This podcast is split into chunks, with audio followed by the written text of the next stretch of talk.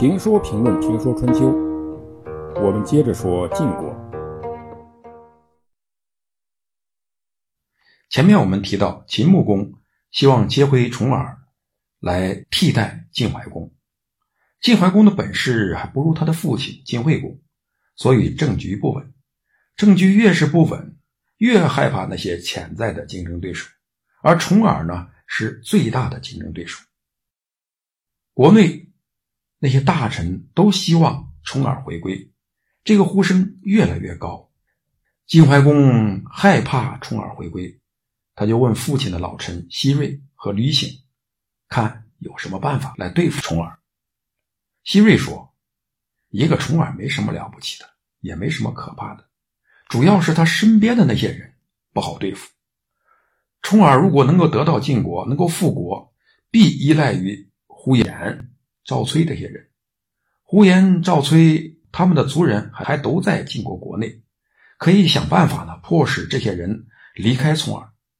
没有这些人了，重耳呢也就断了左膀右臂，也掀不起什么大浪。晋怀公依计，迫使胡氏、赵氏等族人，让他们招呼跟从重耳逃亡的呼延、赵崔、魏抽等人回国，逾期不归。屠灭整个家族，这招够狠的，但这也说明呢，晋怀公已经计穷了。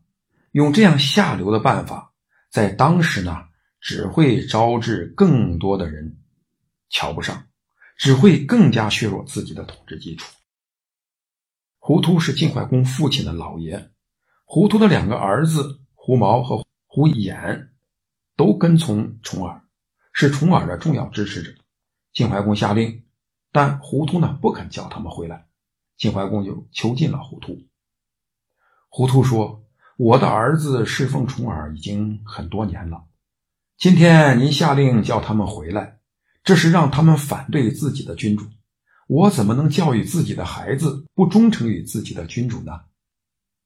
胡涂不执行命令，晋怀公呢就杀死了胡涂。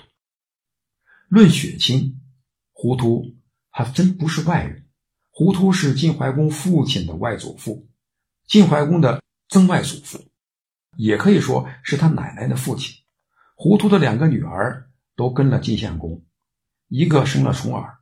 晋怀公是晋惠公义乌的儿子，胡毛和胡延呢是晋怀公的舅爷。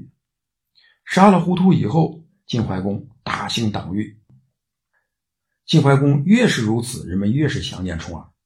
有句话说：“国难思良将，家贫思贤妻，国弱思明君。”而这时呢，秦穆公已经把重耳接到秦国，准备送他回国继位。秦国人呢，当然也不是活雷锋，只知道为晋国人服务。实际上，他们首先考虑的是秦国的利益。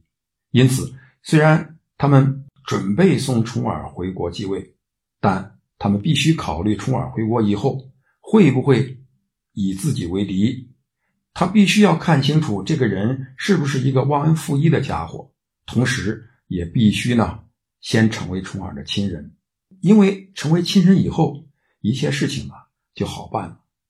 但重耳姓姬，秦穆公姓嬴，怎么成为亲人呢？只有一个办法，就是结成亲家，通过婚姻呢结成亲人。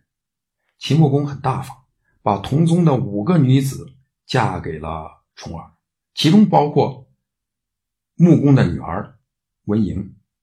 这个文嬴呢，不是别人，就是曾经嫁给晋惠公太子羽的，后来成为晋怀公的怀嬴。在她嫁给重耳之前，称怀嬴。怀是晋怀公的谥号，他姓嬴。先秦女子用姓，因此呢称怀嬴。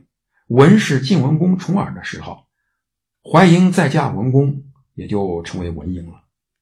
需要说明的是呢，这是历史上对他的称呼，在他活着的时候呢，是没人这么称呼他的。